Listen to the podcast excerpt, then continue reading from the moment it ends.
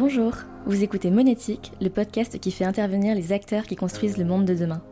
Entrepreneurs, auteurs, associations et scientifiques qui s'engagent dans la transition écologique. Vous pouvez retrouver tous nos épisodes sur Spotify et Apple Podcast, ainsi que sur notre site goodvest.fr slash monétique. Ce podcast vous est proposé par Goodvest, la solution d'investissement engagée pour l'environnement. Goodvest vous donne un nouveau levier d'action en vous permettant de financer tous les piliers de la transition écologique et pas les énergies fossiles. Alors si vous voulez agir via votre épargne, on a un code promo pour vous. C'est le code monétique qui vous donnera 3 mois de frais de gestion offerts sur votre placement responsable à utiliser sur le site goodvest.fr. Et maintenant, place à l'épisode. Dans cet épisode, une fois n'est pas coutume, on va retourner sur les bancs de l'école. En effet, j'ai interviewé Christophe Révelli, professeur de finances durables dans l'école de commerce Kedge. Il m'a expliqué sa philosophie d'enseignement et on a beaucoup parlé d'impact dans la sphère pédagogique. Même si pour certains et certaines d'entre vous les études sont loin derrière vous, je pense que cet épisode va vous plaire. Allez, on démarre. Bonjour et bienvenue dans ce nouvel épisode de Monétique. Aujourd'hui, on accueille comme invité Christophe Révelli. Bonjour Christophe. Bonjour. Merci beaucoup d'être avec nous aujourd'hui pour cet échange. Donc Christophe, tu es professeur de finances durables et d'investissement d'impact en école de commerce et euh, je vais commencer avec une question qui est la première question que je pose à tous les invités monétiques. C'est est-ce que tu peux nous parler un petit peu de ton parcours? Et euh, plus précisément, est-ce que tu t'es toujours intéressé aux enjeux environnementaux de la finance ou plutôt est-ce que tu as un parcours financier assez classique et peut-être un petit peu sur le tard, tu as commencé à intégrer voilà, un intérêt un peu plus euh, prononcé pour la finance à impact? Alors j'ai un parcours qui est euh, assez varié, si je vais pas reprendre toute la genèse, mais euh, euh, moi j'aime plutôt du monde financier.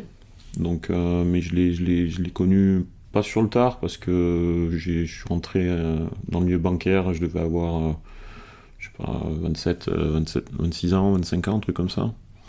Mais avant j'ai eu plein d'expériences différentes, donc j'ai commencé à travailler assez jeune.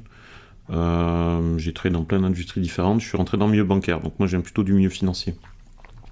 J'ai fait plusieurs années dans le milieu bancaire, dans différentes, euh, voilà, différentes, euh, différents services. J'ai commencé par la banque de détail, après je suis passé en banque, euh, banque d'affaires, enfin gestion de patrimoine, j'ai fait un peu de banque d'affaires. Donc du coup, j'étais dans les banques jusque, jusque la date avant la crise. Donc j'ai quitté le milieu bancaire en 2000, 2008, juste avant la crise. pour reprendre mes études, faire une thèse. j'ai quitté le milieu bancaire justement parce que moi, été rentré dans ce milieu-là pour l'aspect un peu service, euh, proximité, conseil. Euh, c'est ce qui m'a tiré dans ce, dans ce métier. Euh, ce que je retrouvais pas à la fin, en fait, concrètement, à mon niveau personnel. Parce que justement, moi, j'ai plutôt des valeurs qui viennent dans mon éducation, valeurs très sociales. C'est les collectivités, la localité, le territoire. j'ai toujours été éduqué proche de la nature. j'ai des parents qui m'ont appris beaucoup de choses sur ce sujet-là. Et donc du coup, c'est vrai que euh, j'ai toujours été assez engagé au niveau associatif, euh, dans des, voilà, des assos qui étaient plutôt euh, engagés sur les sujets environnementaux, sociaux. Donc euh, je me retrouvais pas dans ce milieu, je l'ai quitté. Et en même temps, j'avais dû faire, à l'époque, j'étais pas surdiplômé, parce que j'ai commencé à travailler très jeune. Et du coup, j'ai dû faire un master en équivalence pour avoir en fait euh, la, qualification dans le métier que je faisais à l'époque dans le milieu bancaire. Puis ça s'est tellement bien passé que mon directeur de master m'a proposé d'enchaîner sur un doctorat. J'ai quitté la banque, j'ai fait ma thèse et depuis je suis prof à Kedge voilà, depuis maintenant 12 ans. Donc, euh, mais à la base, moi je viens du milieu financier. Donc après, j'ai fait tout de suite ma recherche, ma thèse sur les sujets euh, finance, environnement, social. Donc j'ai fait ma thèse sur l'investissement socialement responsable. C'était une, bonne manière en fait de mêler euh, mon expertise financière avec mes, mes, mes convictions, mes valeurs perso. Et euh, j'ai jamais quitté euh, ce chemin. J'ai tiré le fil de la pelote maintenant depuis 12 ans et euh, tout mon enseignement, toute ma recherche sont dédiés exclusivement à ces sujets depuis maintenant le début de ma thèse, c'est-à-dire en 2008, donc une quinzaine d'années. Voilà. Donc j'ai un parcours assez assez riche parce que j'ai travaillé dans le milieu industriel, j'ai travaillé dans le milieu des infrastructures, donc ça m'a fait aussi connaître plein de choses sur l'aspect ce qui se passe vraiment euh, dans les cœurs de métier. Euh, après, je suis basculé côté financement. Et puis ensuite, j'ai essayé de mêler un peu tout ça avec mes convictions dans mon métier actuel, qui est le métier d'enseignant-chercheur, dans une école de commerce voilà, qui, qui fait des choses depuis très longtemps sur ces sujets-là. Donc déjà au niveau RSE, durabilité, puis après comment ça s'est disséminé dans les disciplines. Et voilà, donc moi j'ai vraiment un parcours euh, lié à ça et je suis dans l'école la personne qui vraiment euh, travaille euh, sur ces sujets depuis maintenant, voilà, depuis maintenant effectivement 12 ans. Donc un parcours assez, assez riche. Et alors pourquoi plus particulièrement l'enseignement? Est-ce que c'est parce que tu t'es dit que c'était là que tu aurais le plus d'impact? Oui, alors après, euh, pour être honnête, euh, c'est un milieu que j'ai côtoyé par des gens qui étaient proches de moi à l'époque aussi. C'est, je faisais déjà aussi pas mal d'un peu de formation dans, dans mon métier. Euh, j'ai toujours été attiré par l'aspect éducation. Moi, ça m'a toujours plu, au titre personnel puis à titre professionnel. Donc, euh, mais j'y suis venu assez. C'est aussi les concours circonstances de la vie, quoi. Donc, c'est-à-dire qu'au fur et à mesure du travail, des, opportunités, du développement, euh, j'ai vu que ça commençait à me plaire. Euh, J'avais un métier à l'époque où j'encadrais aussi pas mal de conseillers bancaires, donc euh, du coup, je m'apercevais que ce métier un peu de mentoring, de, de suivi, d'accompagnement, ça me plaisait beaucoup. Euh, puis j'y suis venu un peu par hasard, par les opportunités, mais c'est vrai que c'est un métier qui m'a tout de suite plu, qui m'a tiré. Le côté de la recherche m'intéressait beaucoup à la base, euh, l'enseignement aussi. Euh, mais c'est vrai que voilà, je pense que c'est un métier effectivement où a un impact important et qui est matérialisé assez vite parce que le fait d'avoir des étudiants toute l'année, d'avoir une capacité à pouvoir leur transmettre du savoir, de la connaissance, en restant en, toute humilité bien sûr, mais alors en, essayant de leur transmettre des compétences, des valeurs. Euh, moi, je parle beaucoup de valeurs au-delà des compétences. Les compétences, c'est primordial, mais les valeurs, je pense que ça l'est autant.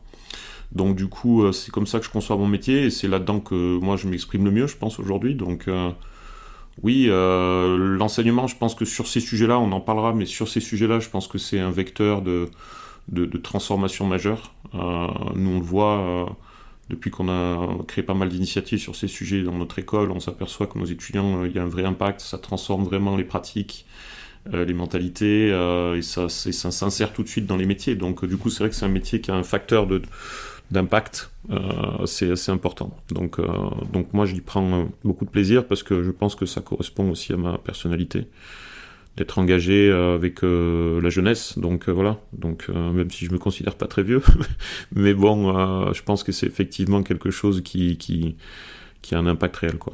Alors, on va poursuivre sur des sujets euh, toujours, euh, toujours pédagogiques. Chez Goodvest, l'une de nos missions, c'est de sensibiliser à l'impact de la finance, de l'épargne, de l'investissement euh, sur l'environnement. C'est l'un de nos plus grands challenges. Donc, je suis assez curieuse avec tes étudiantes, tes étudiantes, comment est-ce que tu t'y prends? Alors, comment s'y prend? C'est une question très intéressante, mais c'est une question aussi très large. on a plusieurs vecteurs, c'est-à-dire que sur les sujets en tout cas qui sont, la thématique qu'on peut appeler la finance euh, responsable, la finance durable, la finance verte, il y a plein d'acronymes, donc du coup, euh, nous on est euh, sur un sujet qui est comment, en réalité la question qu'on se pose c'est comment la finance doit évoluer à l'aune de la transition écologique et sociale. C'est-à-dire que nous on voit vraiment la question de la finance d'abord, c'est-à-dire comment on pense la finance avant de penser à, à financer la transition écologique, c'est-à-dire que on part du principe que euh, la durabilité, elle peut se faire que dans un prisme où la finance évolue. Euh, il faut avoir un autre regard sur les pratiques financières. Euh, si on regarde un peu l'histoire, on s'aperçoit qu'effectivement, la finance telle qu'elle est enseignée, déjà depuis le début, je dirais, de la période de la financiarisation de l'économie, c'est-à-dire début des années 80-90, on s'aperçoit que c'est quelque chose d'assez unilatéral. Euh, on apprend tous la même chose, c'est assez standardisé, donc c'est la théorie financière, la diversification de portefeuille, l'efficience des marchés, euh, théorie de l'agence. Euh, donc on est vraiment sur, dans tous les textbooks, les manuels pédagogiques, c'est quelque chose qui est enseigné de partout, tous les masters finance enseignent la même chose. Donc du coup, nous, on s'est aperçu que pratiquer la finance dans ces milieux-là, déjà on a oublié complètement la question écologique et sociale on elle exclut à la base de, ces enseignements-là. Et nous, on pense que déjà, euh, ne s'agit pas de rajouter une question euh, écologique euh, aux pratiques financières existantes. Nous, on part d'un principe où on se dit il faut déjà repenser les métiers financiers, il faut repenser le système, il faut avoir un autre regard sous un autre prisme. Et du coup, c'est la finance qui doit évoluer pour servir la cause écologique et sociale. Donc nous, la manière dont on l'enseigne, c'est déjà en partant sous cette idée-là. ça veut dire que tous nos cours ensuite, ils vont se transformer euh, pour faire en sorte que quelque part euh, on ait une transdisciplinarité massive et que du coup les questions écologiques soient pas juste ben tiens on va t'apprendre dans un coin la question de l'anthropocène et des limites planétaires et des enjeux climat, biodiversité. Puis ensuite, tu vas aller dans un autre cours et puis on va t'apprendre bah, toutes les matières financières qui ont été enseignées depuis des années, mais qui parfois sont incompatibles avec ces sujets-là. Donc il y a une vision ontologique en fait nous de départ qui est vraiment de se poser cette question est-ce que les outils financiers classiques sont adaptés, euh, je dirais, aux enjeux de, transition écologique et sociale Donc la manière dont on le voit, enfin en tout cas maintenant je vois dans mes enseignements, c'est d'avoir une approche un peu euh, en plusieurs temps. C'est-à-dire qu'on est obligé d'abord de, non, j'aime pas le mot déconstruire, mais d'avoir une approche un peu critique, un peu hauteur de vue sur les pratiques financières. Euh, une forme un peu d'anthropologie financière quelque part, c'est se pencher un peu sur l'histoire de la finance pour comprendre comment elle s'est construite et dans, dans quels objectifs. Et ensuite, c'est expliquer les grands enjeux. Donc là, le deuxième temps, c'est vraiment expliquer les grands enjeux actuels, euh, donc les enjeux écologiques et sociaux. Euh, nous, on, essaie, en tout cas, quand on parle d'écologie, on parle toujours de social, parce que les deux sont systémiques et sont liés. Euh, les conséquences écologiques engagent des conséquences sociales majeures. Donc, euh, du coup, on, essaie d'intégrer ça, donc on présente les enjeux. Et ensuite, on essaie de fusionner les concepts. C'est-à-dire que dans toutes les matières financières qu'on enseigne, on n'a plus une matière financière classique. Enfin, moi, la manière dont je le vois, mes cours, c'est pas des cours de finance classique et je vous parle pendant 3 ou 4 heures d'écologie. Euh, c'est on réadapte les outils. C'est-à-dire qu'on n'a pas de cours d'analyse financière. Moi, je fais pas de cours d'analyse financière, je fais pas de cours de, d'évaluation d'entreprise, je fais pas de cours de, euh, de comptabilité financière, je fais pas de cours de, de d'efficience des marchés ou de gestion de portefeuille. Euh, j'enseigne que dans la transdisciplinarité. C'est-à-dire qu'en gros, je réadapte l'outil en fonction de ça. C'est-à-dire que ben, on va enseigner la gestion d'actifs responsables, comment, par quelle stratégie, euh, pour que vraiment ça puisse servir l'objectif. Euh, L'analyse des risques, c'est pareil. Euh, la modélisation des risques, c'est pareil. On intègre les logiques climat. On va regarder les indicateurs. On va décrire en fait quelles sont les attentes. On part des rapports scientifiques, hein, donc euh, les rapports du GIEC et tous les autres. Euh, on va décrire les attentes et on va essayer de se dire comment recalibrer la variable financière à travers ces outils-là. Et donc du coup, nous, la manière dont on l'enseigne, c'est effectivement, bah, après, ça va partir sur des produits d'épargne, ça va partir sur la manière de les, euh, euh, fabriquer, ça va partir sur quel type d'instrument. voilà, donc la vraie question, c'est est-ce qu'on peut se dire qu'effectivement aujourd'hui, dans les outils qu'on qu'on a. Euh, Est-ce qu'il y a une efficacité aussi sur le financement de la transition écologique et sociale? Donc euh, les, green bonds, les social bonds, euh, même sur la partie action, les fonds tels qu'ils sont construits. Est-ce qu'on peut vraiment être au fait de se dire que ça fonctionne ou pas? Donc euh, l'idée c'est déjà d'avoir une approche aussi même un peu critique sur ce qui se fait déjà en finance durable, en finance verte essayer de repenser ça. Donc les cours qu'on enseigne, c'est vraiment des cours qui vont toucher l'analyse des risques euh, sur les indicateurs limites planétaires, euh, comment on fait de l'impact, euh, expliquer les chaînes d'impact, comment elles se construisent, qu'est-ce qu'on doit mettre dans les impacts, l'intentionnalité, la temporalité. Donc on a beaucoup de choses en fait qui vont être dans une vision un peu, je dirais, théorique constructive. Et ensuite, c'est très pratique, c'est-à-dire qu'on met les étudiants dans des situations très concrètes euh, construction de projets. Euh, là, demain, justement, je suis avec des étudiants pour euh, les faire soutenir sur leur construction de projets d'investissement d'impact.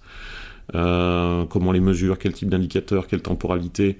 Donc, l'idée, c'est un peu ça. Et on a construit des programmes, en fait, qui sont qui sont maintenant dédiés au sujet. Donc on a un programme qu'on a créé il y a 7 ans, qui est un master spécialisé en finance durable, qui est à Paris justement, et qui prend en compte tous ces aspects-là.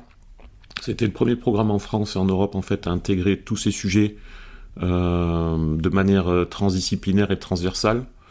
Euh, on a 450 heures de cours sur ce programme avec une très très grande majorité en fait qui sont dédiées exclusivement au sujet, même quasiment la totalité. Enfin tout est en lien avec ce sujet-là. Euh, et donc du coup, c'est vrai que euh, la case, ça a été d'abord aussi de lancer des masters spécialisés sur le sujet pour rendre visible le sujet. Et maintenant, l'idée, c'est d'être intégré. C'est-à-dire, en gros, euh, nous, notre notre rêve, ça serait que quand on parle de master finance, on n'est plus à se dire tiens, master en finance verte, master en finance durable. C'est qu'on parle que de finance, mais que ce soit intégré. Donc l'idée, nous, c'est que dans nos enseignements, maintenant, on est plutôt dans une forme de dissémination dans l'ensemble des parcours qu'on peut avoir dans l'école.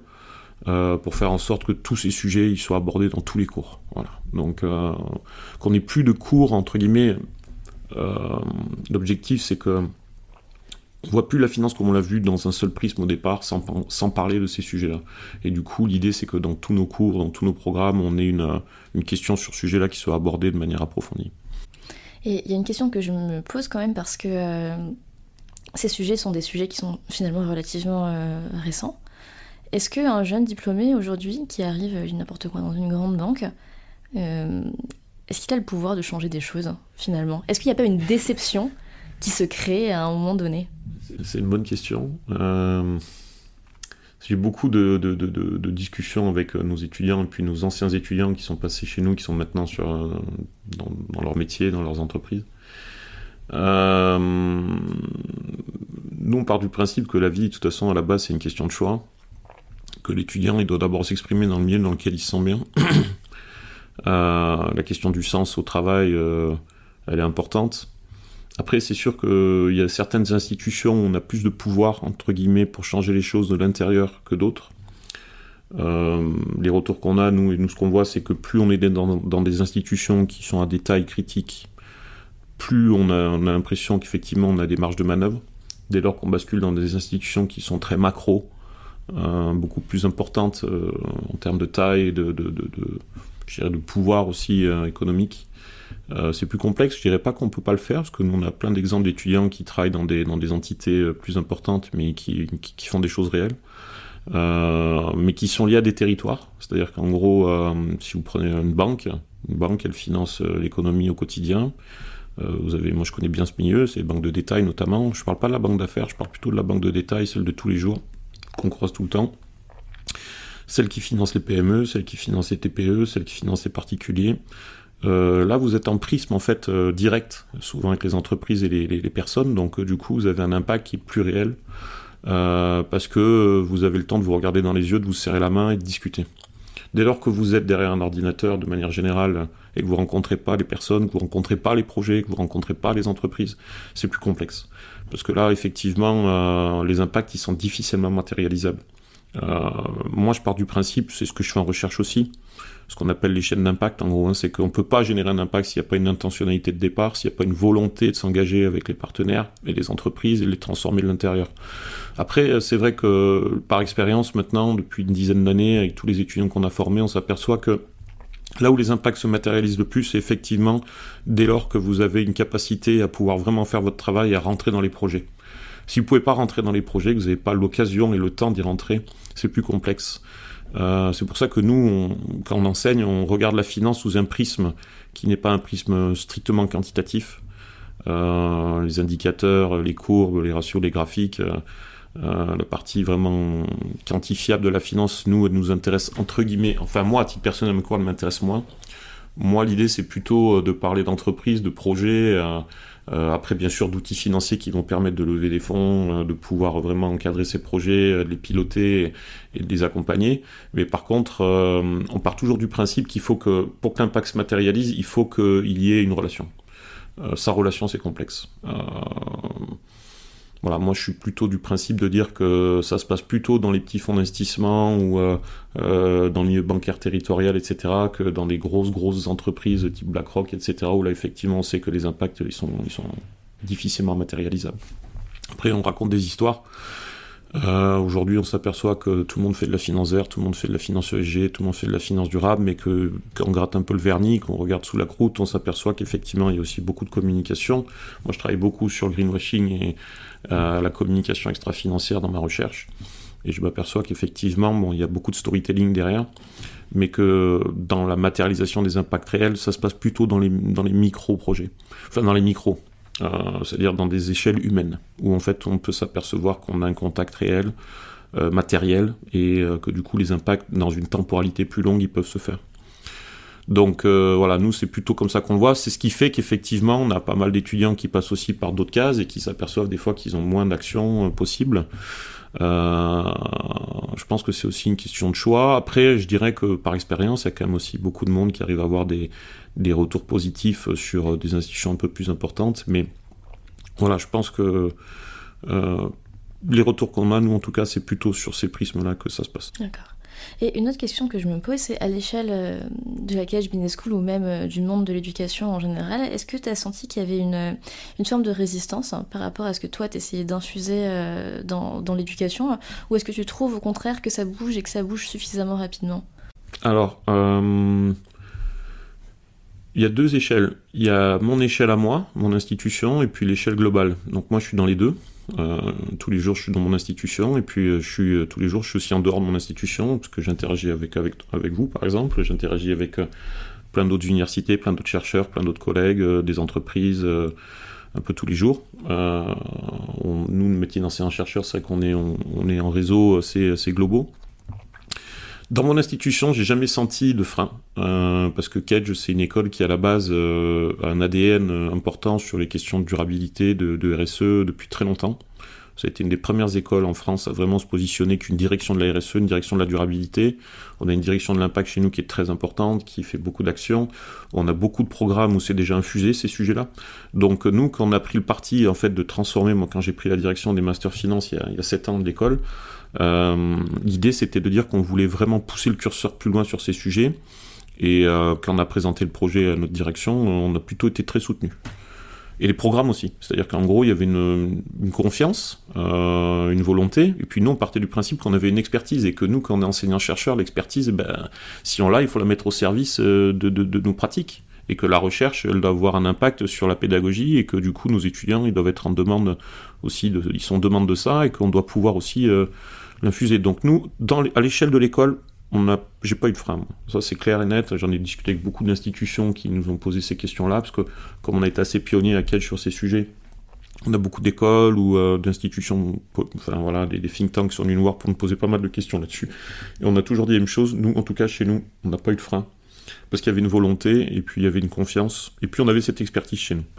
En dehors, euh, de mon institution, je vois que ça bouge. Donc euh, maintenant, on est sur un sujet qui est quand même assez démocratisé, c'est-à-dire que tout le monde en parle. Euh, des gens qui n'en qui, qui, faisaient pas de finances durables il y a deux ans, ils en font maintenant. Donc aujourd'hui, c'est même un peu à la mode. Si vous dites que vous en faites pas, on a l'impression que vous êtes en dehors du jeu. Donc euh, là-dedans, il faut savoir un peu trier, mais il y a beaucoup de très bonnes initiatives aussi qui se passent chez, mes confrères. Donc, euh, du coup, euh, je sais qu'il y a pas mal d'écoles ou d'universités qui ont lancé aussi pas mal de programmes sur la question. mais de manière générale, il faut être très lucide, très très lucide. On est quand même sur quelque chose encore qui est assez minoritaire, qui est assez en marge. Et il y a quand même des freins terribles encore chez beaucoup d'enseignants-chercheurs, de, professeurs, euh, qui, voilà, qui commence à, à rentrer, je dirais, en, confrontation même un peu, c'est-à-dire euh, ça dérange. Voilà, ça dérange le fait qu'effectivement ces sujets ça pousse. Euh, et que du coup, ben, on se retrouve je dirais, non pas en, en combat, j'aime pas ce mot, mais on se retrouve en, confrontation réelle avec euh, des, paradigmes qui sont très forts, très positionnés et qui, refusent en fait d'intégrer ces questions. Et on voit quand même de manière générale dans, pas mal d'études ces ressorts qu'effectivement euh, les études du Chiffre Project le montrent. En fait, il y a beaucoup beaucoup beaucoup d'écarts encore dans les programmes où en fait on s'aperçoit que c'est pas encore intégré, qu'il y a beaucoup de gens qui sont un milieu de penser que ça existe, euh, même que ça ne marche pas. Et du coup, il faut être lucide sur le fait qu'effectivement aujourd'hui ça pousse mais c'est encore euh, insuffisant. Donc l'idée c'est de continuer d'avancer, de, pousser. Euh, ce qui fait transformer les choses, en fait, le facteur de transformation majeur aujourd'hui, c'est les étudiants. Euh, moi je suis en réseau avec beaucoup d'étudiants et notamment tous les étudiants qui ont créé des collectifs euh, très engagés sur les questions de transition écologique et sociale. Et, euh, et du coup, on s'aperçoit que même au sein des institutions, au sein des écoles, au sein des universités, il y a beaucoup de collectifs qui se créent. Pardon et on s'aperçoit que ça fait bouger les choses en interne. Euh, très souvent, les étudiants, ben, on l'a vu avec les appels à désertion, on les a vus avec les, remises de, les cérémonies de remise de diplôme, les collectifs qui se créent dans l'université, les écoles. En fait, ça fait transformer les pratiques et qu'on s'aperçoit qu'effectivement, l'engagement, ça porte ses fruits et que euh, bah, du coup il y a pas mal d'écoles, d'institutions qui, se mobilisent et qui changent par rapport à ça. Donc euh, je dirais que c'est insuffisant, ça change. En quelques années, ce qui est très intéressant, c'est de voir qu'en l'espace de 2-3 ans, euh, ça a vraiment bougé très très fort. Donc ça veut dire que pour moi je suis assez confiant, on est sur le bon chemin, mais il faut pousser fort. C'est-à-dire qu'effectivement on n'est pas encore au bout du truc, je pense que ça va prendre du temps. changer les mentalités, c'est pas simple. Je comprends aussi beaucoup d'enseignants-chercheurs qui n'ont jamais fait ça et qui doivent changer toute leur pratique du jour au lendemain. Et du coup, bon, ben, c'est aussi une question des fois de, remise en question euh, profonde sur tout ce qu'on a fait dans sa carrière et que parfois on se dit qu'on n'a pas envie de le faire ou qu'on n'y croit pas parce que voilà, il y a aussi des histoires de, de, paradigme là-dedans. Euh, mais c'est vrai que le vecteur de changement pour moi, ça vient vraiment de la gouvernance d'une école. Je pense que c'est très important comment les facultés sont pilotées, comment l'école a une stratégie là-dessus, et puis les étudiants qui transforment les choses et qui nous aident bien pour faire euh, en sorte que les pratiques changent. Quoi. Est-ce qu'il y a des ressources que tu aurais envie de conseiller, de partager pour euh, des jeunes étudiants ou moins jeunes qui s'intéressent euh, à toutes ces thématiques? Des ressources. J'en partage pas mal déjà. Donc euh, c'est vrai que pour déjà avec nos étudiants, nous on a on a une relation assez forte, assez directe euh, sur ces sujets. Euh, on s'aperçoit que ça crée pas mal de, je dirais, de d'interactions, de connivence et même après les études. Donc on a toujours tendance à partager des, des retours d'expérience et les pratiques pour faire évoluer nous nos contenus et eux leurs pratiques aussi. Donc on a réussi à créer une communauté, je dirais, d'étudiants chez nous qui, qui, est assez dynamique et qui fait des petits, qui accompagne aussi pas mal les nouveaux et qui, qui partagent aussi les expériences. Euh, oui, nous après les ressources on les partage, que ce soit dans notre recherche, euh, tout ce qu'on diffuse, tout ce qu'on tout ce qu'on crée, euh, tout ce qu'on communique. Euh, on est très très ouvert à faire en sorte que le sujet se développe.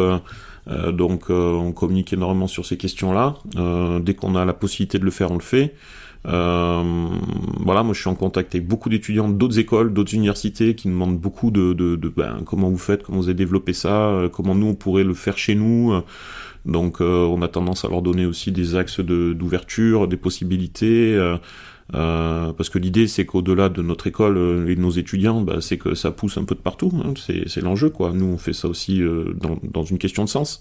Donc, oui, nous, on est ouvert à tout partager, à communiquer, à créer de la communauté, du réseau, avoir cette possibilité, je dirais, de faire en sorte que ces sujets prennent un peu de partout. Mais bon, après, on n'est pas utopiste non plus. Hein, c'est que euh, voilà, il euh, y a des équilibres là-dedans, hein. c'est-à-dire qu'il y, a des, y, y a des forces qui s'opposent un peu, euh, et nous, on va là à qui veut, donc à qui veut l'entendre. Je sais qu'on communique beaucoup bah, avec des gens comme vous, par exemple, nous on est ravis déjà de nous tendre un micro et de nous donner la parole, c'est déjà très cool, donc ça permet aussi de, de, discuter de ces sujets, d'en parler, de, de, faire connaître ces sujets à plein d'étudiants ou des gens qui travaillent dans, dans, dans, plein de métiers qui sont en lien avec ces sujets-là. Euh, on a un réseau avec plein de think tanks qui travaillent aussi sur ces questions euh, euh, et qui poussent justement auprès d'écoles, d'institutions pour, pour ouvrir, je dirais, ces sujets. Donc, donc oui, la ressource, je pense que le partage d'informations, le partage de connaissances, je dirais que c'est déjà inhérent à notre métier. Mais encore plus sur ces sujets parce qu'il y a une entre guillemets une urgence quand même à, pousser un peu le le, le, le thème. Et donc oui plus on en partage mieux c'est tout à fait. Tout à fait. On arrive euh, vers la fin de cet épisode. Est-ce que tu voudrais dire un mot de la fin? Par exemple, on va essayer de se projeter un peu. Euh, si tu devais t'adresser à des, des, personnes voilà, qui sont euh, étudiants, étudiantes et qui s'interrogent et se disent est-ce que peut-être elles aimeraient étudier la finance? Sans plus d'idées précises, qu'est-ce que tu aurais envie de dire à ces personnes-là? Euh, bienvenue. non, je leur dirais qu'il euh, y a tout à faire en fait. Euh, je pense qu'aujourd'hui on est un carrefour. moi j'aurais rêvé d'être étudiant maintenant en finance. J'aurais rêvé de faire des cours sur les sujets qui sont des sujets ouverts sur la finance et la transition écologique. c'est transdisciplinaire, c'est ouvert à toutes les sciences. Euh, vous parlez autant de cybernétique, de résilience, euh, de finance, euh, d'économie, de sociaux, d'anthropo, de philo parfois. moi, je trouve ça de biologie, de biosciences, de géosciences. moi, je trouve ça passionnant. donc je leur dirais qu'en fait la finance c'est quelque chose de magique. En fait on en a besoin. sans finance c'est compliqué de financer des projets, qu'elles soient publics, privés mais que en gros euh, ce qu'ils vont apprendre aujourd'hui c'est quelque chose de complètement nouveau, qui vont être acteurs du monde du changement, euh, qui vont eux-mêmes créer, je dirais aussi le monde dans lequel ils vont euh, ils vont interagir. Euh, nous les étudiants on leur dit toujours la même chose, engagez-vous tout de suite, prenez pas le temps, je dirais trop d'attendre qu'on vous tente des perches sur ces sujets. C'est vous qui avez aussi l'expertise quand vous sortez de chez nous, ou d'autres écoles ou d'autres universités sur ces sujets. Donc poussez au sein de vos institutions pour faire en sorte que ça puisse prendre. donc l'engagement, c'est très important. Nous, ce qu'on a envie de leur dire et ce qu'on leur dit tout le temps, c'est que euh, le monde qui s'ouvre face à eux, il est super intéressant, que les challenges y sont énormes, euh, qu'il y a tout à faire, et que du coup les facteurs de changement, les clés du changement, c'est eux. Et que bah, nous, notre métier, c'est de les accompagner, de leur donner de, du contenu, et ensuite ça sera eux de s'exprimer. Donc euh, moi j'aime bien cette carte blanche, quelque part, un peu, où il y a beaucoup de choses qui sont en train de se faire, mais où tout est à dessiner. Euh, c'est là que vont s'exprimer les potentiels et les talents. Euh, et nous, en fait, on ne voit que comme ça. Donc, on se dit que notre métier, c'est de les accompagner. Notre métier, c'est de leur ouvrir l'esprit. J'utilise souvent une image, mais en leur disant en fait l'idée c'est qu'à la base vous aviez un trousseau de clés et que en fait bah, peut-être qu'il vous manquait certaines clés pour ouvrir certaines portes et que nous notre métier c'est de faire en sorte que vous ayez un trousseau qui soit assez plein et que vous puissiez ouvrir les portes que vous souhaitez après. Donc en fait l'idée c'est de plus se dire qu'il y a des cases qui sont terminées, qui sont fermées et que du coup la finance est un on fait ça, on fait rien d'autre on, a une idée de clairement comment ça doit fonctionner, la rentabilité risque c'est comme ça, la responsabilité fiduciaire c'est ça. Euh, nous l'idée c'est de se dire qu'en fait c'est pas que ça, euh, la finance elle a un rôle social majeur euh, et que du coup elle a une mission sociale. et que du coup c'est ce qui construit aussi quelque part nos économies, nos modes de vie, notre monde et que le rôle il est majeur. Donc nous en fait c'est plutôt comme ça qu'on leur dit. Et le mot de la fin, si je dois l'exprimer, c'est oui engagez-vous, allez-y, n'ayez pas peur ça va très bien se passer. Engagez-vous tout de suite c'est un très bon mot de la fin, très approprié. Merci beaucoup Christophe d'être venu avec nous euh, aujourd'hui. Merci à vous, c'était un plaisir. Et à très bientôt. Merci d'avoir été avec nous pour cet épisode de Monétique. Vous pouvez retrouver tous nos anciens épisodes sur Spotify et Apple Podcast, ainsi que sur notre site goodvest.fr slash monétique. Si l'épisode vous a plu, n'hésitez pas à le noter 5 étoiles. Bonne journée à toutes et à tous.